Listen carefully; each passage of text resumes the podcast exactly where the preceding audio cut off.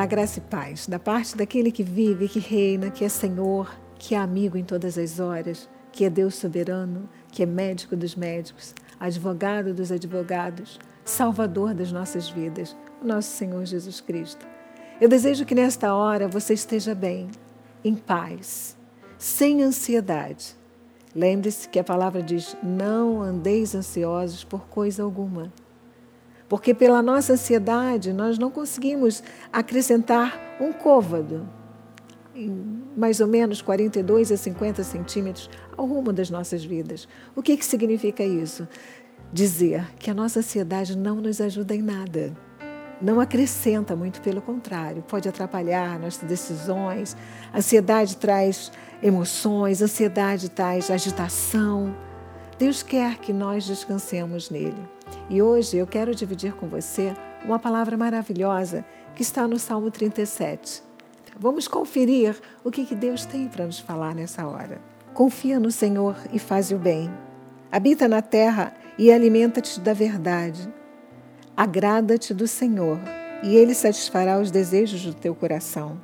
Entrega o teu caminho ao Senhor, confia nele o mais ele fará. Entrega as suas necessidades, entrega as suas inquietudes, entrega aquilo, a sua ansiedade, entrega tudo ao Senhor. Confia nele o mais ele fará. Fará sobressair a sua justiça como a luz e o teu direito como o sol.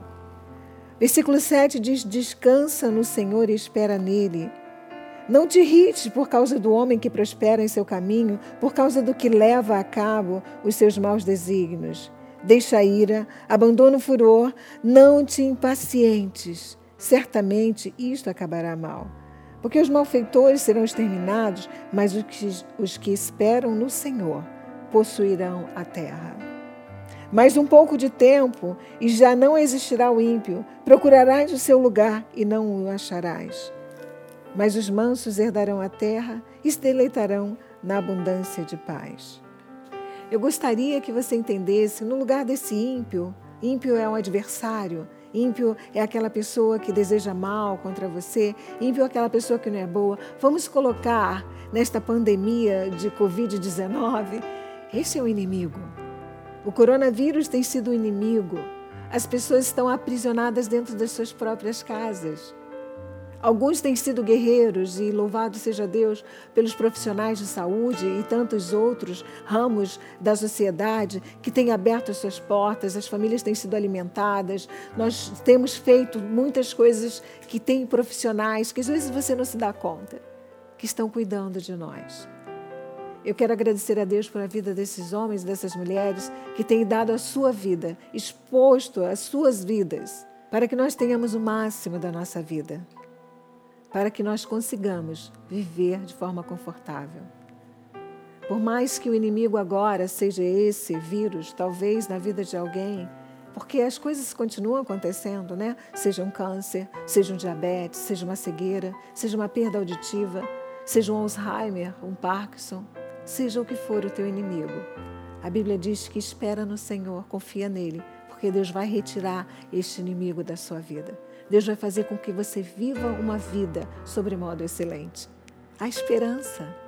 Espera no Senhor, confia nele, entrega o teu caminho ao Senhor.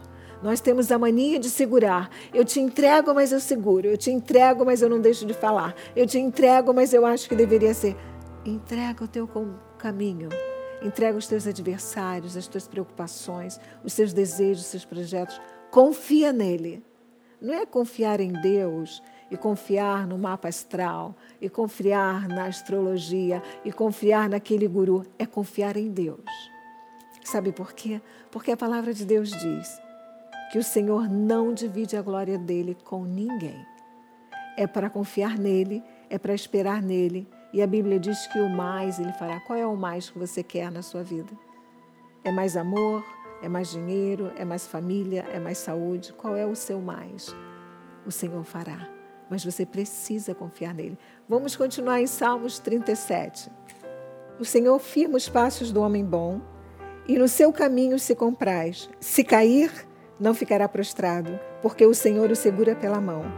Diz Davi: Fui moço e já agora sou velho, porém jamais vi o justo desamparado, nem a sua descendência a mendigar o pão.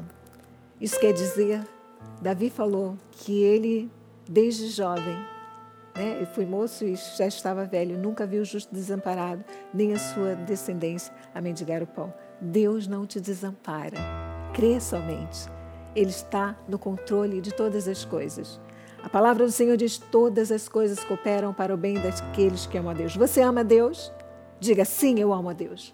Então todas as coisas cooperam, até essas coisas que nós não entendemos, até os vírus, as insolações. Deus está no controle. Eu desejo que você tenha paz. Em meu nome pessoal, no nome do meu amado e querido marido, apóstolo Miguel Ângelo, tenha saúde emocional, física. Tenha as suas finanças equilibradas. Deus não vai deixar o justo desamparado e você não vai mendigar nada. As suas finanças estão nas mãos de Deus. E creia que Ele fará o melhor. Em nome de Jesus. Graça e paz.